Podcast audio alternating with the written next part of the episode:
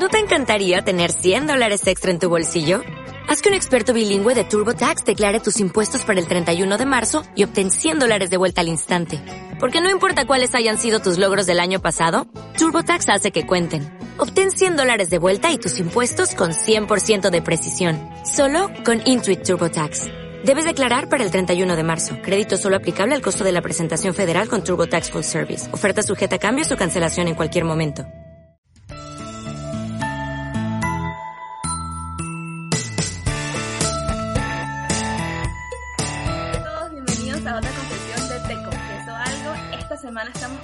Invitada de lujo para nosotras, una de nuestras amigas más queridas desde la universidad, Ángela Domínguez, que está con nosotros hoy desde Miami para contarnos un poquitito cómo ha sido eh, esta etapa de, de tener eh, algo que no teníamos planificado, algo que creo que nadie tiene planificado en su vida y, y la Ángela está con nosotros para confesarnos un poco cómo fue ese trascámara después de un diagnóstico que, bueno, nos tocó lejos a las dos.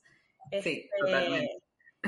y nada, aquí también está Marinés. Para las personas que no nos están viendo por video, están por audio. Marinés, Ángela y yo en esta oportunidad. Así que muchas gracias por escucharnos.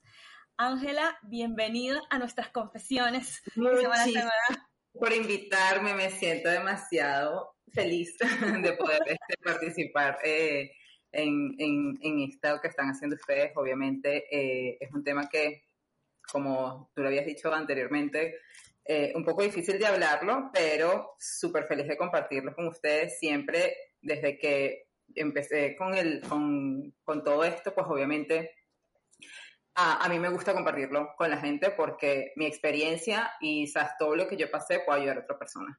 Y así, así creo, así lo veo, o sea, completamente. Me, me, gusta compartirlo, no lo escondo, yo lo compartí en mis redes sociales, o sea, este me parece un tema que, todo el mundo debería compartirlo con, otras personas. Así que gracias por la invitación.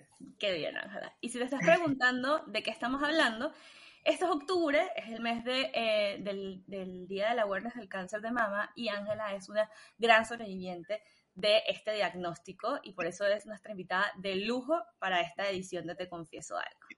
Mari, cuéntanos tú, ¿cómo estás? Bien, bien, bien. Estoy muy feliz de que Ángela tenga la disposición de estar con nosotras y contarnos su experiencia, porque y al igual que Valeria, no, pienso que no, no solo es ser sobreviviente de cáncer de mama algo que nadie nunca se espera, un diagnóstico que nadie se espera, pero menos aún te lo esperas cuando ni siquiera tienes 30 años, ¿no? Eh, o sea, tenemos, para los que no sepan, Ángela tenemos la idea. Juventud. Claro. Y tenemos, tenemos, la, tenemos la idea de que esto es algo que le pasa a las mujeres encima de 40, no tengo 40, no me tengo que hacer mamografías. Eh, eso Totalmente. es algo que está ni siquiera está como en tu, en tu rango de pensamiento, o sea, no, no entra. Entonces, bueno, por eso me parece aún más valioso, eh, pues, que seas tú, que no solo eres una de las personas más cercanas de, de mi vida, que agradezco todos los días tener, sino que además, pues, ahora formas parte de nuestro proyecto. Así que, nada, Ángela, No, con te voy a, a ceder para que nos No, a totalmente, fíjate, es lo que tú dices, por lo menos a mí, para mí la palabra cáncer siempre fue, o sea, siempre está asociada como, bueno, estaba asociada con personas mayores de 50 años, de 60 años. O sea, cáncer para mí en personas jóvenes, obviamente sabemos que hay muchísimos niños con cáncer, pero vivirlo tan cerca, o sea, nunca lo, lo viví con mi abuelo, mi abuelo tuvo cáncer de, de pulmón, pero ya cuando lo estás viviendo tú en carne po- propia es como, wow, ya va, esto no me puede estar pasando a mí, o sea, ¿qué, qué estás diciendo? ¿Qué, cómo, cómo, no, no entiendo, o sea, ¿qué, ¿por qué yo? Es la primera pregunta que te haces, tú lo sabes, Valeria, este, ¿por qué yo? ¿Por qué me está pasando esto a mí? Este, ¿qué pasó? Como que te empiezas a hacer una serie de preguntas, como ustedes lo dijeron, a mí me diagnosticaron cáncer cuando yo tenía 29 años. Y fue súper, súper loco porque, este, a mí me sale, bueno, si quieren como que les voy a hacer eh, un breve resumen de, de, cómo fue, de cómo fue todo, porque también eso ayuda a muchas personas, o sea, a, personas que eh, de repente se ven algo y dicen, ah, no, eso no es nada por el mismo tema, la falta de información de que, ah, no, esto le pasa solamente a personas después de 40 años, después de 50 años. Y eso es una de las cosas que a mí, por lo menos, bueno, una, a mí me gustaría como que crear conciencia de, háganse la mamografía a partir de los 25 años, o sea, punto. Porque aquí, te lo, o sea, como que lo empiezan a hacer a partir de los 40. No, mira lo que me pasó a mí. O sea, a mí me salió una, yo fui a tomar sol, al día siguiente me salió una pelota en mi seno izquierdo. Y fue como, ya va, me duele, este, ¿por qué? Entonces, pero nunca lo asocié con cáncer. Jamás en la vida me hubiese yo imaginado que iba a tener cáncer, ¿me entiendes? Que era cáncer. Entonces me dolía, me dolía, me dolía, lo compartí con varias personas, este, en ese momento yo estaba con alguien, su mamá había pasado por cáncer, eh, por un proceso de cáncer bien, bien, bien largo y doloroso. Ella me lo vio, me dijo, vete a hacer una mamografía. ¿Qué pasa? Yo en ese momento yo no tenía seguro, yo estaba eh, empezando en una empresa, tenía, ya estaba próxima a cumplir mis, tres meses, entonces empezaba con el proceso del seguro y eso. Yo estoy aquí en Estados Unidos, aquí en Estados Unidos es súper caro todo el, el, tema médico, como ustedes ya lo saben. Este, entonces fue como, bueno, yo dije, no, ¿sabes qué? Voy a esperar. Y esperé tres meses para hacerme un examen, para ir al médico. Ya va, irresponsabilidad mía, ¿no? Obviamente porque si te sale algo así, te dicen, ve, pero es que nunca lo asocié con cáncer, porque yo decía, imposible, o sea, tengo 29 años, ¿me entiendes? Jamás voy a tener cáncer. Y eso eh, tres meses, o sea, durante tres meses Ajá. ¿Qué pasó? O sea, o sea, como que me dolía. Habían días que yo decía, coño, sorry, me duele, me duele demasiado. Este, pero había otros como que ya se me olvidaba, pasaba. Yo seguía haciendo ejercicio, yo soy, bueno, a mí me encanta todo, ustedes saben, me encanta este, el tema del ejercicio y no le prestaba atención si habían ejercicios como que me, me dolía un poquitico más, ¿sabes? Entonces yo decía, nada, no le prestaba mucha atención. Pero eh, yo soy una persona como que demasiado, a mí me gusta hablar de todo con todo el mundo. O sea, como que ustedes saben que yo soy... Es verdad, lo certifico. cierto. Entonces, lo comenté con la de recursos humanos en mi oficina. Le dije, mira, te voy a mostrar algo eh, porque me estoy preocupada. Y cuando se lo mostré me dijo, Ángela, voy voy a hacerte una mamografía porque no está, o sea, no es normal, más si te duele. ¿Sabes que te dicen el cáncer no duele? Eso es completamente falso, o sea, completamente falso. El cáncer duele y duele bastante en todos los sentidos, o sea, no solo físico, o sea, el cáncer duele y punto. Entonces, eh, hice mi cita y todo fue súper rápido. Todo fue súper, súper rápido, gracias a Dios. Justamente yo hice mi cita antes de que se me cumplieran los tres meses este, en el trabajo de, para poder tener el seguro. Me dan la cita y yo voy un jueves, me recuerdo, claramente.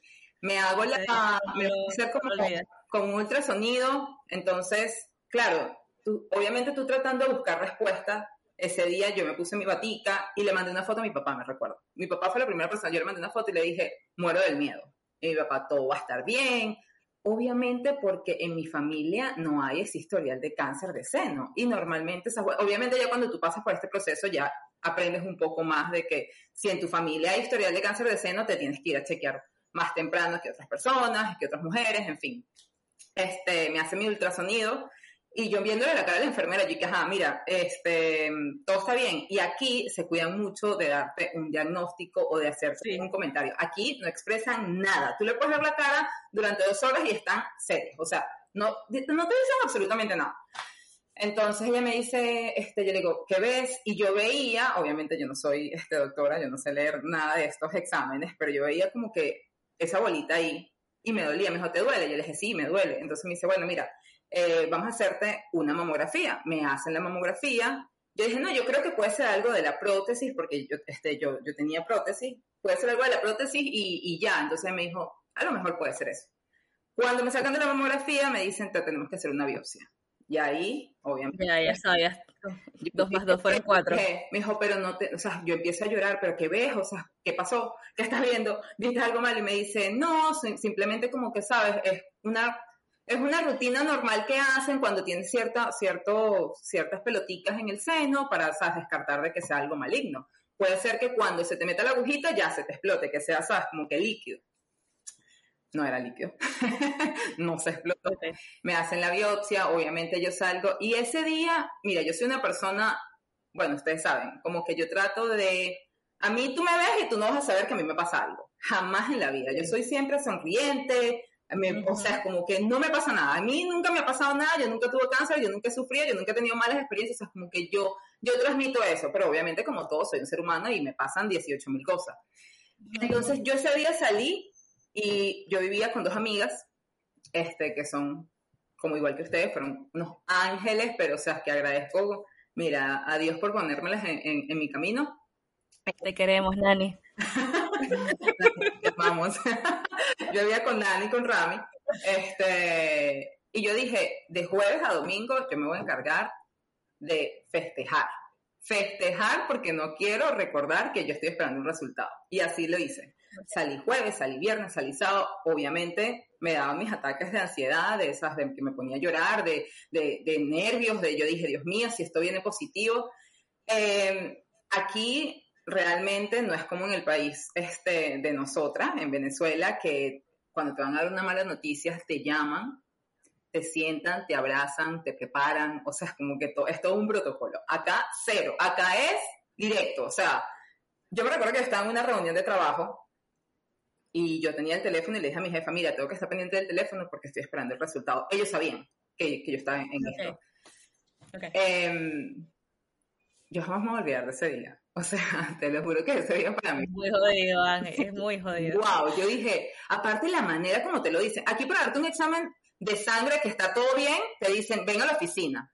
Para darte un diagnóstico de que tienes, o sea, para decirte que tienes cáncer, te lo dicen por teléfono. Y es como que, ya va, no, es absurdo, exactamente, es absurdo. Entonces, eh, yo me salgo de la oficina, me meto un cuarto a, otro, a, otra, otra oficina que estaba, que estaba ahí, estaba yo sola, y me dice, Ángela, sí, bueno, ya recibimos los resultados. Y yo dije, ok, puedes agarrar un lápiz y un papel. Y yo le dije, no me importa el lápiz y el papel.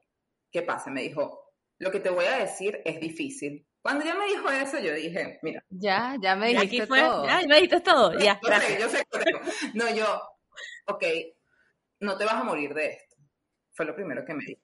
Y ahí ya yo empecé, o sea, a llorar.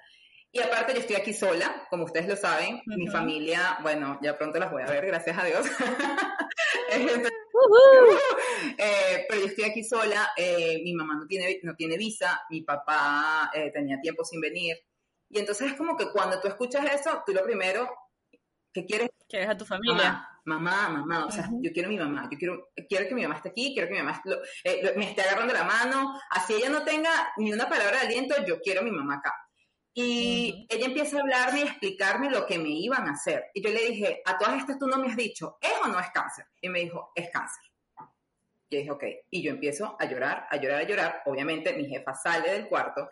Ya va, yo no tenía esa, esa, sí tenía obviamente confianza con ella, pero nada más tenía tres meses en el trabajo, ¿me entiendes? O sea, no es como que yo, de repente ustedes están conmigo y yo me puedo, o sea, como que desboronar y ya, pero yo, es que yo no tenía control de nada. Entonces yo le digo, agarra el teléfono tú porque no puedo.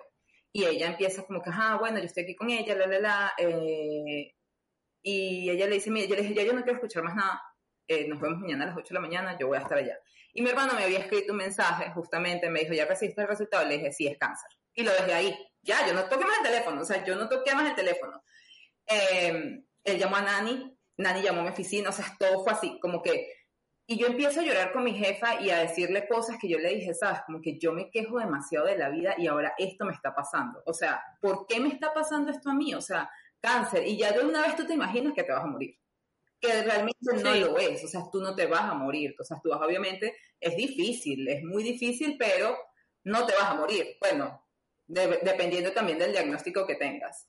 Este, ya de ahí, obviamente, después yo llamé a mi papá, yo salí de la oficina, todo el mundo, yo te llevo, yo dije, yo quiero estar sola. Y llamé a mi papá y creo que lo más difícil, y tú lo sabes, Val, o sea, de, este diagnóstico es tu familia. Bueno, para mí fue mi familia. Es lo más jodido, es, lo más jodido. Yo dije, ya va, ¿cómo le digo yo esto a mi mamá? O sea, mi mamá se va a morir. Tenemos tantos años que no nos vemos, mi mamá se va, o sea, le va a dar algo. Entonces mi hermano, llamo a mi hermano, llamo a mi primo, le dije, necesito que te vayas a casa de mi papá porque obviamente mi papá se va, le va a dar algo también, o sea, le, estoy, le voy a decir que tengo cáncer, mi papá empezó a llorar de una manera que jamás tampoco se me va a olvidar.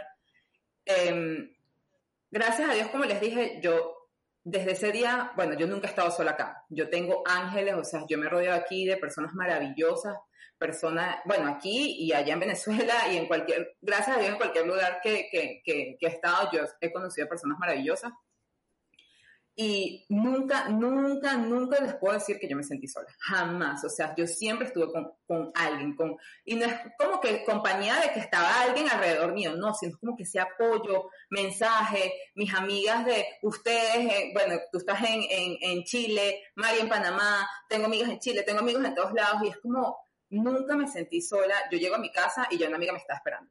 O sea, ya estaba ahí. Yo le dije, yo necesito pegar mi grito. O sea, como que, y literalmente me acosté en mi cuarto, abracé mi almohada y yo gritaba, o sea, es como que yo decía, ¿por qué yo? ¿Por qué a mí? O sea, entonces tú empiezas, yo dije, Dios mío, sí, yo como saludable, yo hago ejercicio, yo vivo mi vida mm, feliz entre, entre esas, entre comillas, yo me quejo demasiado, pero ¿por qué yo? Y empecé, ese mismo día yo empecé a buscar, que es lo peor, y de verdad no se lo recomiendo a nadie, a buscar información en internet. Es lo peor que te puede, que te puede Nada recomendado. Nada recomendado.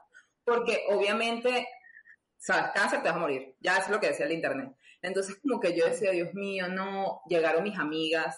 Este, yo tengo mi amiga aquí desde, bueno, somos amigas que teníamos, desde que teníamos cinco años. Ella se llegó con su mamá, con, su, con sus hijas. O sea, había demasiada gente en la casa, pero también era como, ok, se me iba por raticos, ellas me hacían reír, fuimos a comer, y ya después cuando llegué a mi casa, que me acosté otra vez. O sea, como que las mismas preguntas. Porque yo, ¿qué vamos a hacer? ¿Qué va a pasar? O sea, eh, el susto de recibir como que de ir al médico el día siguiente. Eh, como les dije, Nani estuvo conmigo, yo no sé cuántas veces fui al doctor en tres meses, pero Nani no faltó ni, es que fue a todas las del doctor conmigo.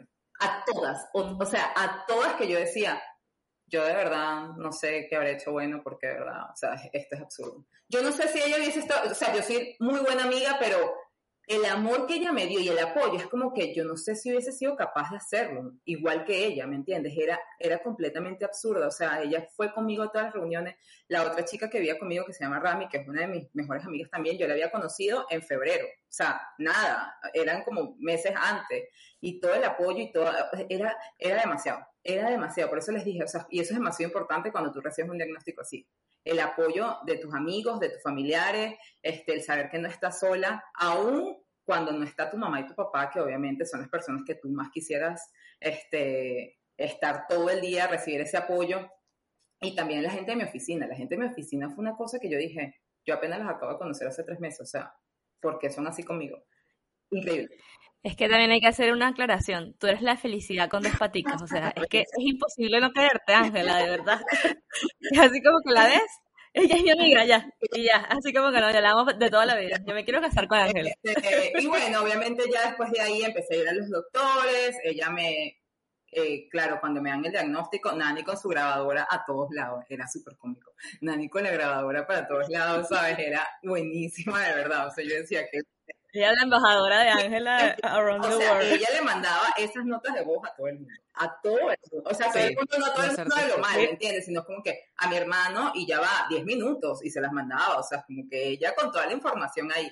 Eh, ciertamente me dijeron, mira, gracias a Dios, mi diagnóstico fue, es un, era un tumor muy grande, eh, súper grande. Eh, él estaba localizado. O sea, como que ella me dijo, está localizado, está a tiempo, lo agarramos en etapa cero.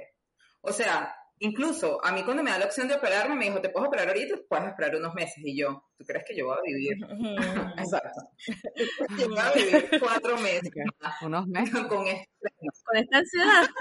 No, tú dices que no, y, o sea, y si es después de etapa uno, no, gracias. Yo, la quiero dejar ahí en etapa cero y ya, que sea una, una experiencia y una mala experiencia y listo. Eh, obviamente empiezan mis temas de los, de los, doctores. Bueno, me reuní con mi, mi oncóloga. Los, los, médicos aquí son súper fríos. O sea, frío, frío, frío. Mi oncóloga es Uno extraña su país. Súper buena, pero aquí por lo menos, para, para decirles más o menos lo que fue mi, mi, mi, mi cirugía, ella entró y me dijo, ok, mira, tienes dos opciones. O te quitas todo el seno o te quitas un pedacito. Avísame.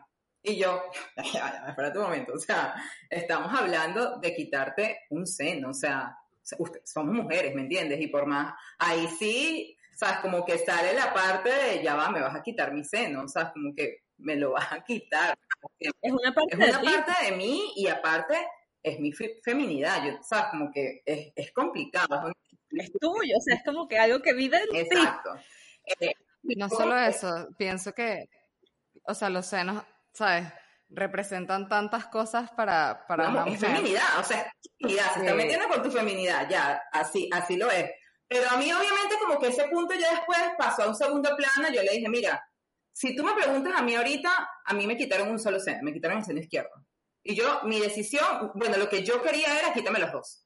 No me importa, o sea, como que quítame los dos. Y de verdad, si tú me, si tú me ves ahorita, a mí no me importa si se me ve cicatriz, si se me ve esto así, si se me ve esto ya, si se me ve uno más grande, no, cero me importa eso, o sea, yo no le presto atención a eso, de verdad. Eso sí, para mí, porque siempre como que también obviamente te dicen, es un proceso que vas a pasar al verte diferente, si se ve diferente, obviamente, pero cero me importa. O sea, como que para mí lo más importante es que estoy saludable, que, este, que ya no tengo cáncer, gracias a Dios, eh, pero ya, o sea, nunca como que, ay, la cicatriz, esto, aquello que se me va a ver. Sí, fue difícil al principio verte como que yo dije, wow, porque la operación, como les dije, me quitaron el seno izquierdo.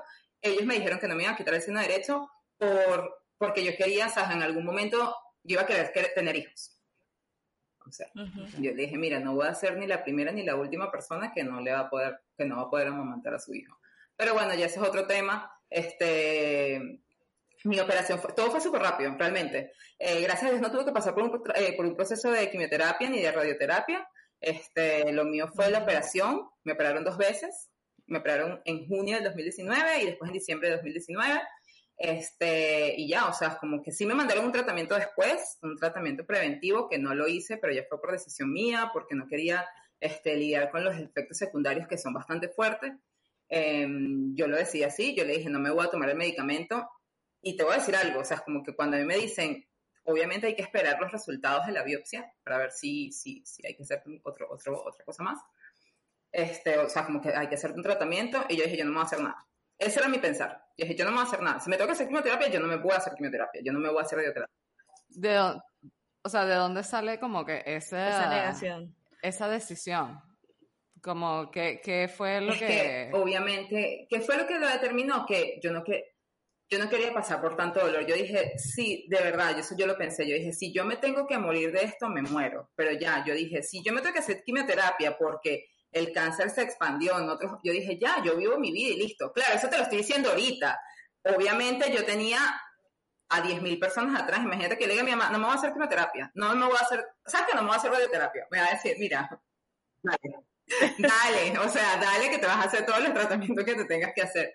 Pero, o sea, y ahorita yo también pienso igual, yo no me hubiese hecho nada. Capaz en ese momento, es, lo, es, obviamente ahorita ya no estoy en la situación que, que estaba en ese, en, eh, hace dos años, pero no sé, es como algo que yo decía, no quiero hacerme nada, no quiero pasar por ese proceso tan doloroso. Obviamente al ir al hospital, a la clínica acá, era como que ver a todas esas personas. Me metí en un grupo de apoyo. De, Eso es lo que te quería preguntar. Apoyo. Eh, no quería, no quería porque no quería escuchar historias tristes. Pero ellas fueron súper importantes también. Yo era la, más joven. cuando me vieron todo el mundo y que, pobrecita, 29 años y tal, me abrazaban como que niña, y, ¿sabes? Porque éramos que como 15, 16 mujeres. Eh, yo fui como a dos reuniones, la, la, señora de verdad conmigo fue, me mandaba mensajes, me mandaba, este, me mandaba regalitos a la casa, me mandaba eh, recomendaciones, ve esto, ve aquello, yo empecé con una terapista, em, fui dos veces, como les dije, al grupo de ella, decidí dejarlo porque a veces sí, como que era mucho, porque yo decía, tú te quejas tanto y mira la situación en la que está ella. O sea, ella cae, ya, ya ha tenido tres veces cáncer y, o sea, como que el cáncer le vuelve, le vuelve, le vuelve. Entonces tú como que ahí es cuando tú empiezas a valorar y a ser un poquito más consciente de como que tú no, no estás mal. O sea, agradece, agradece que te lo encontraron a tiempo, agradece que estás aquí en Estados Unidos, agradece que estás rodeada de personas maravillosas. Yo me recuerdo una, una señora que estaba sola, o sea, sola, sola, sola, sin nadie. Y ella dice, yo no tengo amigos, yo no tengo, o sea, yo no tengo aquí a nadie. Y ella se refugiaba demasiado en ese grupo de apoyo. Y yo dije, Dios mío, si yo no tengo a Nani, a Rami, yo tengo a Glaucia, yo tengo a Geraldine, yo tengo a este, yo tengo a aquello, yo tengo a las muchas, o sea, yo puedo, yo tengo a tantas personas que me quieren, que, que, que están conmigo. Y, y me recuerdo que una vez, Una vez cuando estaba recién operada, mis amigas me fueron a cuidar. Las tres estaban dormidas, Rami, Nani y Verónica, dormidas. Y yo la paciente despierta, todas ellas dormían. Pero yo veía eso y yo decía, yo soy demasiado bendecida, demasiado bendecida, demasiado. La reunión que hicieron, o sea, para como que ellas recogieron dinero, me trajeron a mi papá, ustedes participaron también en eso. Y me hicieron una sorpresa súper linda, un desayuno. No, o sea, te estoy hablando que de verdad fue un momento muy duro, pero también fue un momento demasiado especial y demasiado bonito, como yo dije, wow, yo jamás pensé que tanta gente me quisiera. O sea, yo como les dije, yo soy súper eh, feliz y amigable y esto y conozco a demasiada gente, pero, ¿sabes? Como que una cosa es, ok, yo salgo con ella y la pasamos chévere y, ¿sabes? O sea, jodemos y todo buenísimo, pero ya de, aquí a que tú vas a estar conmigo en los momentos malos es otra cosa. O sea, eso es, eso no tiene presión, de verdad, darte cuenta de eso. Peguito, bueno, ah, yo le digo así, yo le digo así Ángela, perdón. Este, ¿qué hay de diferencia en la Ángela de antes y después? O sea, la felicidad sigue irradiándose, gente, o sea, de verdad, mira, eso es desde el 2007, es una felicidad increíble. El Ángela, te vi hace poco y yo me sentí con la misma mía que tenía en la ah. universidad. Pero yo me imagino que dentro de uno hay cosas que cambian, ¿no? Como que esa Ángela antes del cáncer de mama, Ángela después sí, capaz como que no darle importancia a cosas que no tienen importancia. That's it. O sea, como que a veces yo me enfocaba tanto este, en cosas que tú dices, Dios mío, ya, déjalo ir, ¿sabes? Vuela, ya pasó, listo. O me mataba mucho pensando como que eh, eso, lo mismo, porque pasó, porque me pasó esto, porque... Y ahorita es como que dejo fluir más las cosas. O sea, yo sí. Yo te iba a preguntar, es justamente eso, es porque lo, repetiste tanto, que te preguntaste tantas veces, ¿por qué yo? ¿Por qué yo? Entonces, yo no sé si de alguna manera tú te lograste responder esa pregunta como para seguir adelante, ¿sabes? O cómo hiciste las paces con eso. Sí, o sea, mm, sí, sí. No, sé cómo responderte eso, porque yo lo saqué después de que obviamente sabes que después que pasas la operación, que llegan tus exámenes, que todo estaba limpio, a mí me mandaron para otro doctor para ver por qué, o sea, me preguntaron, ¿quién de tu familia? yo, nadie. Me dijo, pero todos, o sea, todos tus exámenes vinieron negativos. Y yo, me dijo, ven en cuatro años para ver si sale algo. O sea, porque me explicaron tus células, esto, aquello. Y me dijo, no hay nada. O sea, como que yo simplemente creo que Dios me puso en esa situación para, para eso mismo, para darme cuenta como que le estaba dando importancia a cosas que no le tenía que dar importancia. O sea, así como que ya abre los ojos, vive con más intensidad, vive más feliz, pero feliz de verdad, porque es lo que yo te digo, o sea, tú me puedes ver a mí, jajaja, pero por dentro estoy, ¿sabes? Como que también eso, a, cerrar un poco un montón de ciclos que tenía así como que abiertos o de dejar ir a personas que, que no quería dejar ir. Y todo eso influye, y yo realmente lo relaciono así, o sea, eh, yo hablaba con mi terapista, yo le dije, el, cáncer, el cáncer de seno, o sea, como que, ¿por qué da? Me dijo, bueno, obviamente, me dijo, hay muchos factores, me dijo, o sea, como que imagínate, si está en tu familia, es muy probable que te dé. Este, pero me dijo, también por la de cómo tú tu vida, claro, ya se fue por la parte más espiritual, se me, o sea, como que él ya trató de, indagar un poco más en la relación con mi mamá, eh, yo no sé si claro, la tristeza que, que, a mí me causa y me ha causado no ver a mi mamá por tanto tiempo, no sé si tuvo algo que ver, maybe, este, o todas las cosas que tú te metes en la cabeza, o sea, como que la, todos esos sentimientos y todos esos pensamientos negativos, yo creo que eso alimentaron que se me desarrollara un tumor. Lamentablemente fue aquí en, en, mi seno izquierdo, este, y, y, bueno, o sea, como que ya se convirtió en, en cáncer y, y lo pasé y punto. Pero Sí, sí cambié, o sea, sí como que veo las cosas un poquito, eh, bastante diferente, o sea, ya capaz no me doy tanta mala vida por cosas que, porque yo digo, no me voy a morir por eso, yo voy a seguir adelante, ¿sabes? Y, y también valoro mucho más a las personas que están conmigo, muchísimo, o sea, muchísimo más a cada persona que llega a mi vida, trato de como que ver, o sea, llegaste a mi vida por esta razón, llegaste, estás aquí en mi vida por esta razón. Obviamente, mis amigas, incluyéndolas, o sea, yo creo que, bueno, yo soy yo soy amiguera, yo soy amiguera y me encantan estar cerca de mis amigas y estar en contacto con mis amigas, aunque las deje hablando a veces sola, discúlpenme, pero, unas disculpas ah, públicas para todas las amigas de eso es algo que yo, o sea, nunca voy a dejar de ser amiga. Nunca, nunca, nunca, nunca en mi vida, si me case y tenga tres hijos o ocho hijos, no me importa. O sea, es como que mis amigas siempre van a ser una de mis prioridades. Porque de verdad, eh, jamás voy a olvidar de verdad cómo se comportaron conmigo. Jamás, jamás, jamás, jamás, jamás. Y se me escapan muchísimas, porque obviamente muchísimas. O sea, hay demasiadas personas que, que estuvieron conmigo en ese momento. Es que todas se conectaron justamente por Nani. Nani, Nani unió países. Nani es, Nani es, lo máximo. Nani es demasiado, demasiado líder. Nani es lo máximo. Eh, pero te iba a preguntar, para quien no conoce a Ángela, para poner un poquitito el background, Ángela es una mujer autosuficiente, o sea, a ella se les, se les pichaba la llanta del vehículo, el caucho del carro, como lo llamas en tu país, y Ángela, mira, solita lo resolvía. Pero cuando estás en estas posiciones, no sé si te pasó en algún momento en que, ok, tenías muchas personas a tu alrededor que te daban todo el apoyo del mundo, pero no hubo cosas en específico que tú necesitabas decir, oye, no sé, por decir un ejemplo, oye, Nani, necesito ayuda con esto, no puedo ir a esta cita, no puedo ir a esta cita sola. ¿Lo llegaste a hacer o siempre lo tuviste garantizado por tus amigos? Te digo, o sea, de verdad. mira, una cosa que me pasó que obviamente no comenté es que fue esa semana de mi vida fue, fue fuerte, fue muy fuerte. Porque yo me recuerdo que mi ginecóloga me llamó, justamente me habían hecho unos exámenes, también me habían hecho, me habían hecho un ultrasonido ella me dice, necesito hablar contigo. Ella estaba súper conmovida, o sea, ella me dijo, yo no lo, cuando me recibí la noticia, o sea, como que yo no lo podía creer, o sea, yo, dije, Dios mío, es tan joven.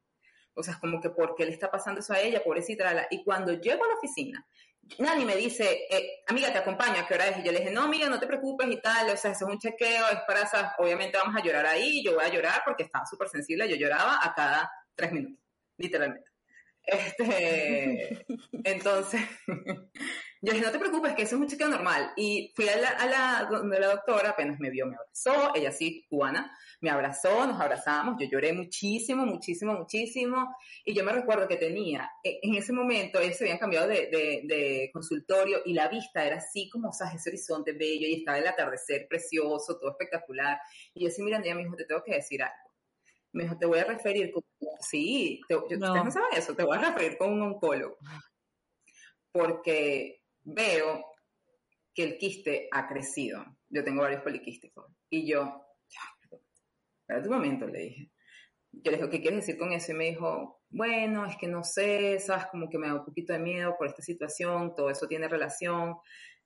Yo sentía o sea, es que mi mundo, o sea, se quedaba ahí. Yo dije, ya, ¿y qué, otra noticia voy a recibir? Y llamo a Nani llorando y me dice, ¿dónde estás? Viste, yo sabía que no tenía que, es que yo no te tenía que sola. Y yo le dije, ya no, no lo puedo creer. O sea, yo le dije, este tipo me está diciendo que, que a lo mejor yo tenga cáncer de ovario. ¿Qué es esto? Le dije, esas. Y que ya va, yo le dije, no, eso es demasiada información. Y bueno, obviamente más nunca en la vida, así yo le dije a la amiga, tranquila, que es un chequeo normal, Nani iba conmigo a todas las consultas, o sea, a todas las consultas, incluso al punto que mi cirujano pensó que éramos novias, que éramos pareja. Pero es que con Nani es tremenda pareja. La o sea, la Ella pensaba, ellos pensaban literalmente que Nani, porque yo, a mí me preguntaban, ok, mira, de repente quieres ir con este tamaño, este tamaño, y yo volteé a ver a Nani, Nani, no sé, ese problema tuyo. no sé, ese problema tuyo. Y yo, no, o sea, lo que pasa es que tengo miedo. tengo miedo, o sea, ese punto, ¿me entiendes? Y, pero es que en todo momento, o sea, es que yo nunca estuve sola. Yo me desperté, el doctor, el cirujano a mí me dijo, cuando yo me desperté de la operación, él me dijo, yo jamás había visto algo así. Jamás. O sea, tú tienes un equipo de fútbol allá afuera esperándote. Yo me recuerdo que yo abrí los ojos y tenía a tanta gente, o sea, y gente que yo tenía meses sin ver. O sea, una amiga gringa que somos amigas, pero jamás en la vida pensé que iba a estar ahí. O sea, era tanta gente que yo decía, wow, increíble. Mi papá vino, mi papá, él llegó un día antes de la operación. Bueno, mi papá lloraba a cada tres minutos. O sea, él se la daba del fuerte, pero, o sea, obviamente bueno, nosotros no somos madres ni, ni obviamente no tenemos hijos, pero imagínate qué difícil, qué duro, tú sabes, ¿vale? O sea, tu familia sabe, qué duro debe ser ver a tu hijo en esa situación, o sea, es tan vulnerable, porque por más, bueno, yo llegué a la clínica, yo estaba bailando, literal, yo tenía mi bata y nadie grabándome, y yo, ajá, y, y muerta de la risa, ya después cuando me acordaba me ponía a llorar y después otra vez risa y así iba. Y mi papá eso también, o sea, yo le veía la cara y yo decía, pobrecito. Y mi operación duró que sí, nueve horas, la vaina más larga del mundo. O sea, imagínate esa, o sea, esa espera, yo no lo sentí, lo sintieron fueron ellos, mis amigas afuera, Nani, mi papá, Nani me dice, llegó un punto que ya tu papá, o sea, como que yo dije, ¿qué más hago? O sea, ¿qué, qué hacemos? Lo llevé a comer, fuimos, vinimos, esto, aquello. Pero volviendo a tu pregunta, o sea, yo nunca sentí que, mira, necesito que me acompañe. Jamás, jamás, jamás, jamás, jamás, nadie, o sea, nadie. Si no era ella, era la otra, o sea, como que siempre. Siempre estaba alguien alrededor. Y, sabes, justamente me llamó la atención porque yo me, me estaba imaginando, o sea, lo que yo pensaría es que es muy bonito eh, toda esa gente, pero también pienso que está bastante asociado a que la mayoría también son emigrantes como tú y como nosotras, ¿no? Entonces hay como más empatía en que se entiende tanto como el tema de que la familia está lejos, que, que, es más difícil por eso, como que no, no, no puedes abrazar a tu mamá, que es la persona que más quieres, entonces como que hay esa esa conexión inmediata de quizás pensar y que, no, sabes, imagínate que fuese yo, que fuese al revés, o sea, como que esta persona necesita demasiado apoyo. Hasta que, hasta que me nombraste a la amiga gringa y dije, no, esto es otra cosa, o sea, esto es, es el movimiento Ángela. Y además es Ángela, o sea, es el es Ángela, es Ángela. Que, que, su amiga gringa también estaba ahí, parte del equipo. de fútbol, ella estaba ahí, ella estaba allá afuera. Sí, mira, eh, obviamente, como te dije, eh, yo conocí a Nani en el 2014 y yo he vivido cosas con Nani que tú dices, wow, se han pasado tantas cosas fuertes. Ustedes saben lo difícil que es dejar todas tus cosas este, atrás y empezar de nuevo. Y aparte, ustedes ya saben mi experiencia de empezar de nuevo aquí en Estados Unidos es, es un poquito complicado, un poquito difícil. Súper complicado. complicado. pasamos por tantas cosas que ya yo no siento como que ella, eh, ella lo hizo más porque, bueno, o sea, no tiene familia, no, es que ellos somos familia. Ella, ella es la familia. Ella, es, más familia. que muchas de mis primas, así lo voy a decir. Y sorry si alguna de mis primas lo ve, pero ella es más familia que muchas de mis primas. O sea, es como que yo, yo cuento con Nani 24/7, yo cuento con Rami, con, o sea, con todas mis amigas 24/7, ¿me entiendes? Y era como que yo le pongo a ella de contacto de emergencia, así. Y pongo relación sister.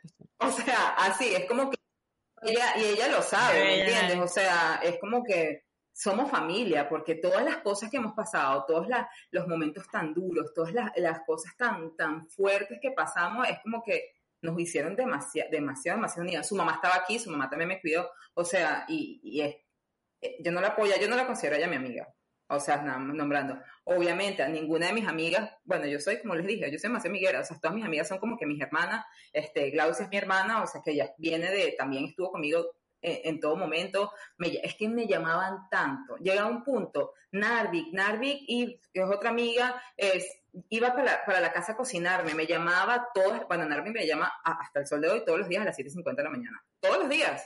Todos los días a las 7.50. Imagínense cuando estaba en, esa, en ese momento me mandaba unos mensajes. Hubo una amiga nutricionista que me mandó una dieta especial para limpiar mi cuerpo. O sea, ya va, me, me, escribió un libro, era una cosa así. Y todas las páginas tenían una dedicatoria así conmigo. O amiga, vas a hacer esto y te vas a tomar el jugo así y juguito de limón y no sé qué cosa, no sé O sea, era una cosa que yo decía, wow, es increíble. Mi jefe, de cuando yo trabajaba en el mall, o sea, mi jefe pagó el pasaje para traer a mi papá.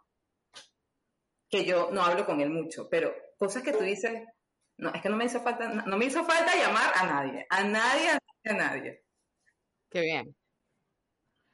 Angelina, una pregunta. Tú hablabas al principio que eh, tú eres partidaria como de compartir full tu experiencia, de hablar de eso, como que nunca te lo quedaste guardado para ti.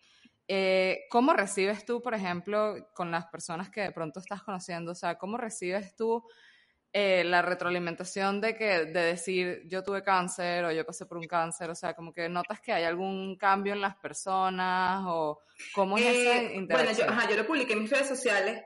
Eh, obviamente, si de repente conozco a alguien y se mete en mi, en, mi, en, mi, Instagram y me ve la foto, va a ver que algo pasó. o sea, porque hay varias cositas que, y yo compartí un mensaje este, bastante largo, como que agradecimiento y pasa, como que, mira, estoy pasando por esta situación, este, no todo está mal, como que me voy a preocupar obviamente más por, ¿sabes? por entender todo este proceso, por asimilarlo, por ¿sabes? recibir, dejar, como que dejar quererme, ¿sabes? dejar que esas, todas esas personas que me están apoyando obviamente este, estén en mi vida, estén conmigo en este momento.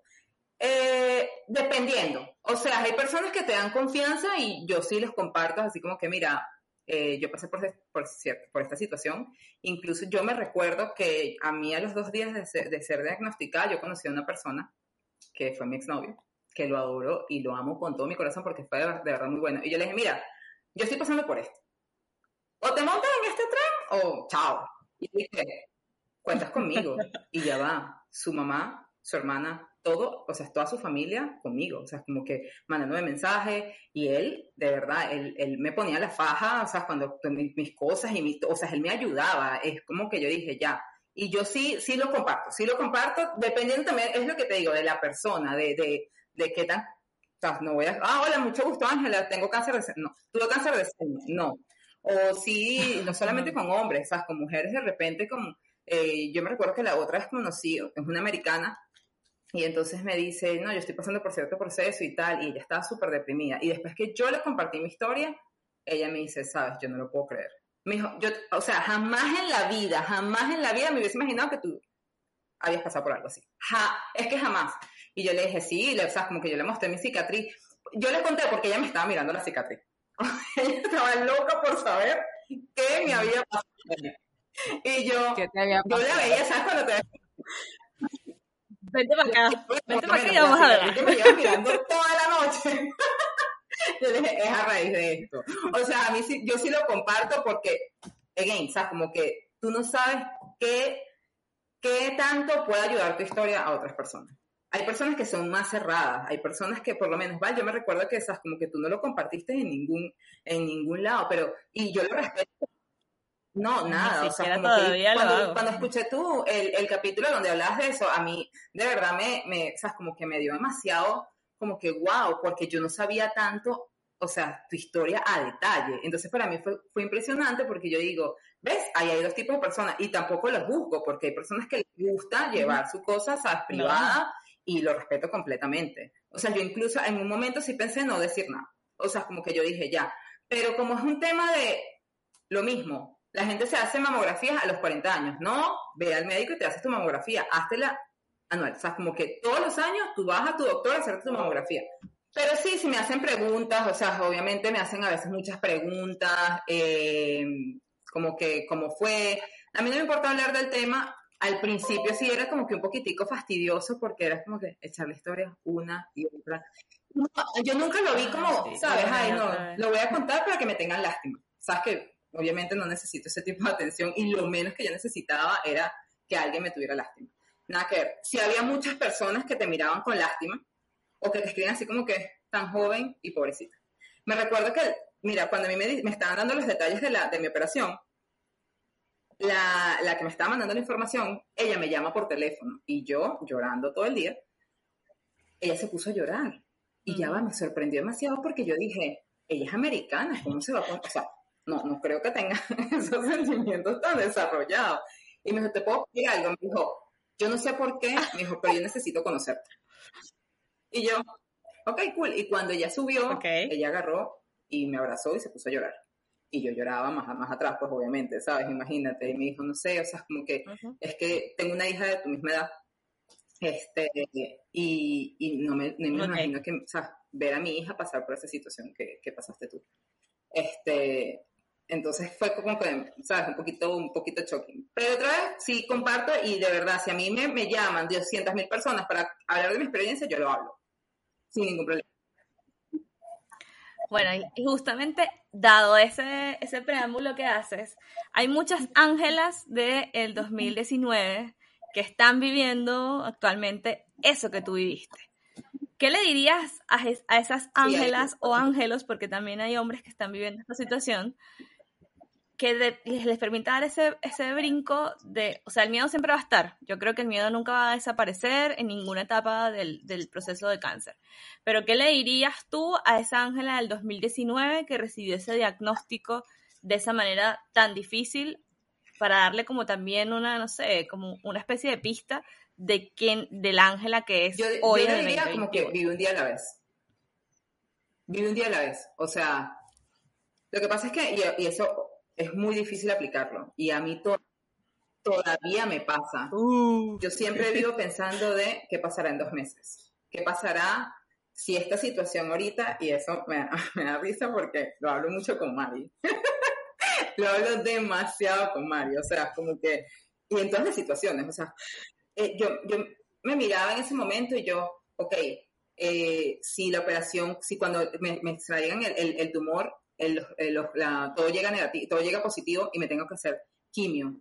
Se me va a caer el cabello, me voy a quedar así, eso me va a poner, sea, como que eran tantas cosas que me agobiaban y de verdad a veces como que yo lloraba, era pensando en eso, me daba mucha ansiedad. Entonces, viendo obviamente desde este punto, yo diría, vive un día a la vez. O sea, espera que te den el diagnóstico, espera que te digan los pasos a seguir espera que llegue la operación, porque tú no sabes lo que va a pasar. Fíjate todo lo que, lo que pasó. Y yo me recuerdo que después de la operación, yo duré como, como dos días, un poquito, bastante deprimida, pensando en los resultados.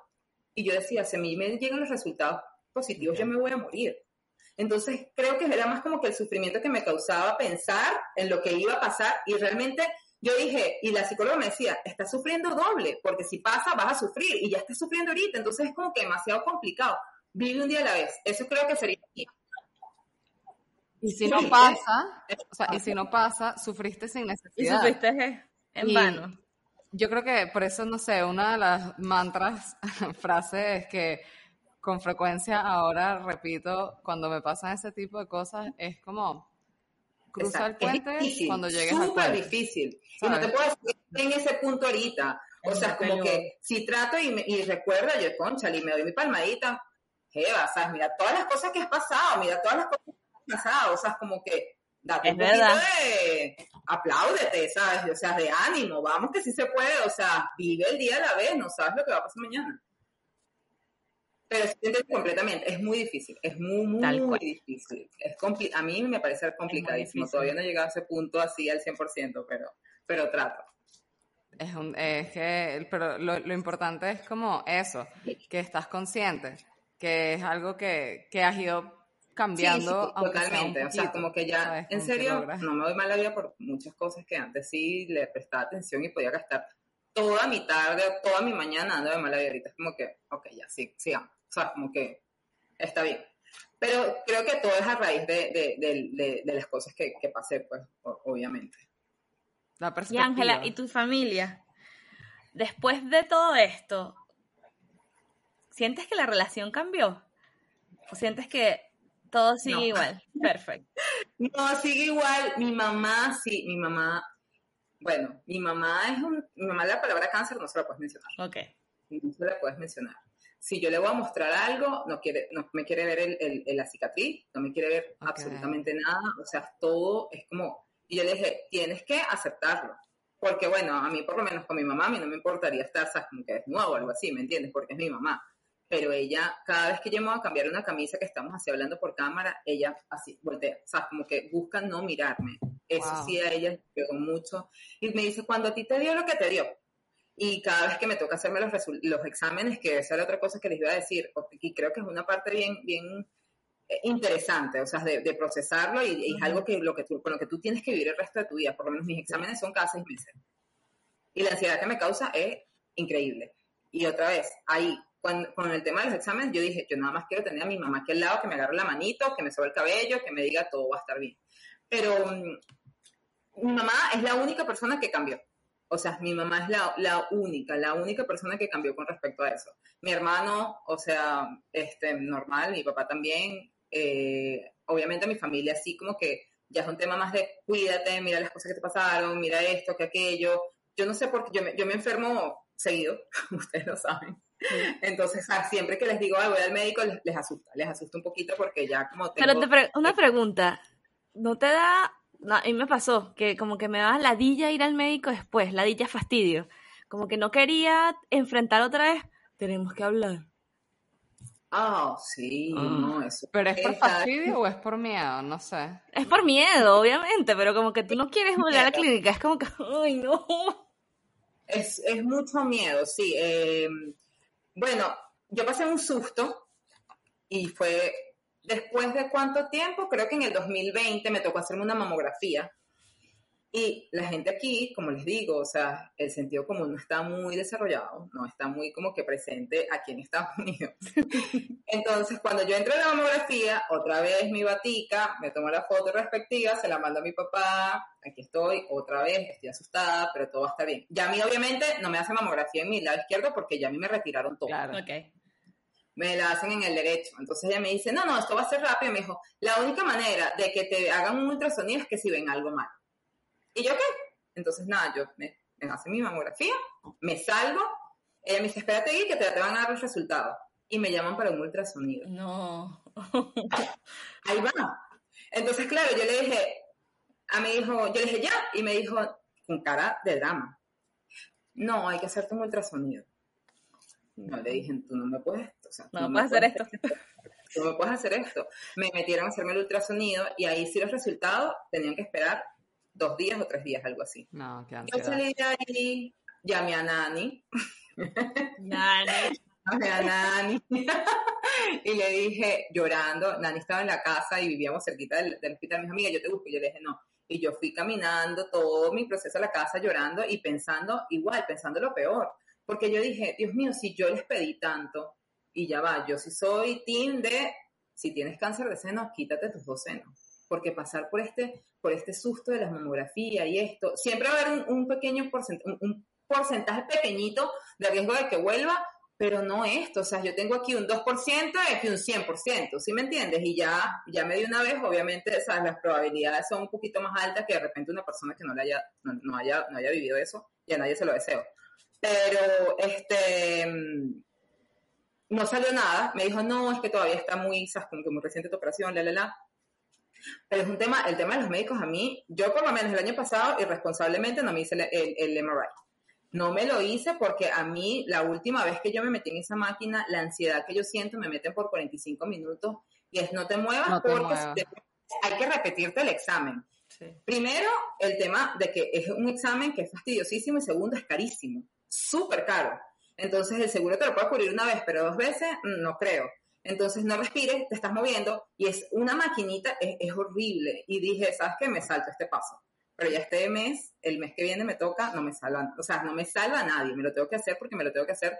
La oncóloga habló conmigo y me dijo, mira, em, tienes que, tienes que hacer, o sea, tienes que hacer todo cada seis meses.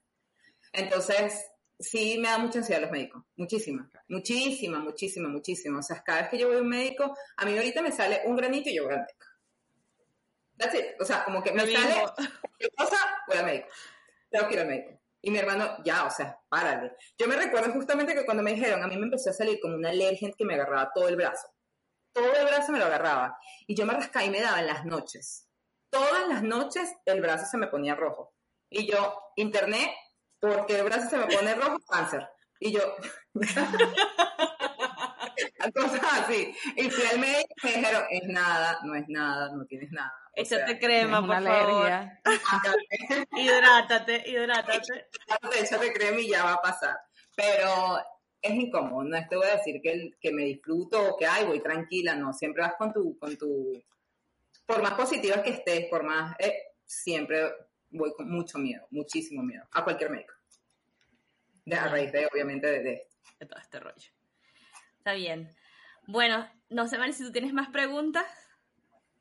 No, eh, en verdad, me, me, eh, al igual que me pasó con Valeria, ¿sabes? Como que cosas que uno sabía, cosas que uno no sabía, como que súper eh, interesante saber cómo, cómo viviste y cómo pasaste todo ese proceso y cómo eso además impacta tu estilo de vida actual en algunas cosas para mejor y, y, en otras como eso, pues, y que, que ansiedad el, el, médico, que no sé qué, ¿sabes? Como que es diferente. Es diferente. no, y, y, y, otra cosa que, que, me, que me llama mucho la atención es que a veces uno piensa como, bueno, una persona que pasó por un proceso en donde tuvo miedo de perder su vida, porque es un miedo real, a pesar de que te diga el médico y que no te vas a morir de esto, tú igual tienes miedo que te puedes morir de Obviamente. esto. Em, uno pensaría que después de esto, bueno, no sé, o yo pensaría que, que la gente, ¿sabes? Ahora va a ser súper hippie, como que viva la Pepa, porque como yo, ¿sabes? Como que, o sea, como en cualquier momento, quién sabe, y yo me asusté que iba a perder la vida, ahora voy a vivir como la persona, ¿sabes?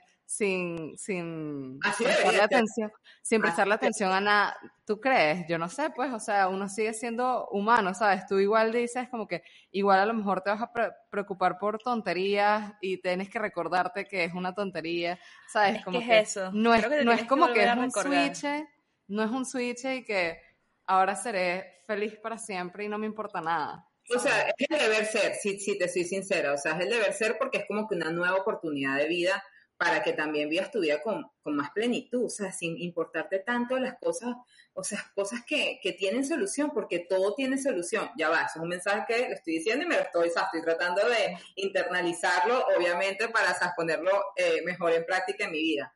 Pero así es, así debería ser, Mari, o como que es una nueva oportunidad, porque no fue algo que tú vives por un día, son meses son meses y después la recuperación y después es el tema de ir a los médicos eh, cada dos semanas. Es como que es, un tiempo que te toma, o sea, es un tiempo que, que, dejas de hacer muchas cosas, que obviamente tu prioridad es el médico, tu prioridad es como que de repente no puedes hacer, no puedes salir o no puedes, no sé, irte de viaje porque tienes que todavía estar de reposo. O sea, yo estuve por lo menos un mes sin ir al trabajo. Un mes, entonces es como que estar en mi casa y son cosas que tú, que tú no esperas. Entonces, si ya pasaste por eso, ¿por qué vive ya tu vida a plenitud y no te preocupes por nada? Es muy difícil. Es muy difícil. Y lo otro yo creo que es como que te llamas otra vez. O sea, no sé si te pasa lo mismo, como que lo haces en automático, te vuelves a preocupar por las cosas pequeñitas y lo ves como que cachetada, mira, estúpida, sabes que vuelvo atrás a la realidad. Totalmente, es como que tú misma te cacheteas. O tengo como te dije, mi equipo de fútbol que tus cacheteadoras. ya, listo. No, y lo otro que yo quería como rescatar como la única no sobreviviente de cáncer de este grupo del día de hoy es que en verdad eh, no, no es necesario pasar por algo así para tomar conciencia de que uno pueda disfrutar la vida, ¿sabes? Eh, porque uno, uno escucha estas historias eh, que son cosas que yo no he vivido y, no puedo saber, no puedo, exacto, y no puedo saber cómo se siente. Es imposible que yo pueda saber cómo se siente. Yo me puedo imaginar el nivel de dificultad, pero no lo he sentido. Entonces yo digo, pero igual eh, me hace poner perspectiva eh, sobre la forma quizás en la que veo algunas cosas que no debería darle importancia y decir, realmente no es necesario pasar por procesos tan duros para que tú puedas como que empezar a concientizar en tu vida cómo vives el estrés de las cosas, cómo vives las preocupaciones y tal, y tratar de darle otro, otra, otra visión. O sea, porque igual yo también puedo disfrutar y puedo proponerme vivir más el día a día y cruzar los puentes cuando llego al puente, aunque yo no haya pasado por un dolor de esa magnitud. Totalmente. Entonces eso también para, para todas las otras no sobrevivientes de cáncer que, que quizás escuchen este episodio, es eso, o sea, como que es muy duro escuchar estas historias y decir, wow, en verdad son unas guerreras, en verdad es admirable ver eh, y toda la fortaleza emocional que deben, sabes, que tener, que tienen, porque la tienen y la que ya tenían la, la explotaron a la mil Em, es súper admirable y es inspirador, ¿sabes? Como que ah, por más que sea, sí sigue siendo como que algo que tú dices, wow, eh, no me lo puedo imaginar y en verdad les aplaudo, no solo por haberlo manejado como lo manejaron, eh, sino por todo lo que pueden ver después, como que todo el nivel de agradecimiento que pueden ver eh, como que aprendes a valorar las relaciones que tenías al lado. Yo también quiero valorar más las relaciones que tengo al lado, como que no dar por sentado que, el, apoyo que te dan las personas, etcétera. Entonces, mira, Ángela, gracias por venir también y compartir tu historia. No, tan bellas, gracias eh, por invitarme. las quiero mucho. Tan diferentes las dos historias. Te queremos. Te queremos mucho. Súper valioso. y yo ustedes. Y sin más la conciencia, es generar conciencia. Por eso nos parece bonito que en este mes traerte a ti que tenías esta historia precisamente y que tú lo recalcas un montón, como que esto es importante y lo Sí, es importante de verdad, cada vez que vayan al doctor es como que quiero hacerme una mamografía, porque es verdad también, bueno, como les dije, yo no comparto el tema de que el cáncer no duele, pero si hay personas que no, necesariamente desarrollan un dolor o desarrollan un tumor, sea, que se vea, porque el mío se veía, el mío se veía y me dolía. Entonces hay personas que, ¿sabes? que pasan tiempísimo, años y años, y esperan a los 40 años, y eso sí me lo dijo a mí el doctor, si tú hubieses esperado, dale gracias a Dios que el sol, no sé, le pegó al tumor, el tumor, quiero salir. Porque si no, yo, a mí no me hubiesen mandado jamás una mamografía, y capaz, si ya a los 35, 36, 37 años, cuando ya yo hubiese decidido, o ellos hubiesen decidido, mira, este, este examen ya era tarde ya el cáncer hubiese estado, no sé, en, ¿sabes? Como que stage 4, qué sé yo, ¿me entiendes? Porque no sabes qué tan, no era un cáncer agresivo, pero igual, o sea, como que ya un tumor ahí y que era tan grande, eso se puede, obviamente, ¿sabes? Expandir a, a otras partes de tu cuerpo. Entonces, total, o sea, otra vez, vayan al doctor, díganle, quiero mi mamografía. Punto. O sea, eres muy joven, quiero mi mamografía quiero mi mamografía, quiero mi mamografía, y de ahí no salgan hasta que tengan su mamografía y dice, yo, yo quiero votar mi dinero. o sea, hazme. No, no, es votar tu dinero, no, es votar Pero así lo están viendo, así lo están viendo. tienes que decirle, yo escuché a Ángela Domínguez en el podcast de Te Confieso Algo, y ella dice que se tiene que hacer. No, háganse la mamografía, es mi mensaje y vivan un día a la vez. Mensaje para todas. Me encanta. Mensaje para todas, incluyéndonos a nosotras. Sí. Para ti, para ti también. Muchas gracias por invitarme. No, gracias a ti, Ángela, por tener esta, esta confianza de contarnos, como bien decía Marinés, las cosas que capaz no sabíamos, porque a veces las historias las contamos distintas cuando las estamos viviendo a cuando ya las pasamos. Totalmente. Y gracias también a ustedes por escucharnos, por vernos una semana más.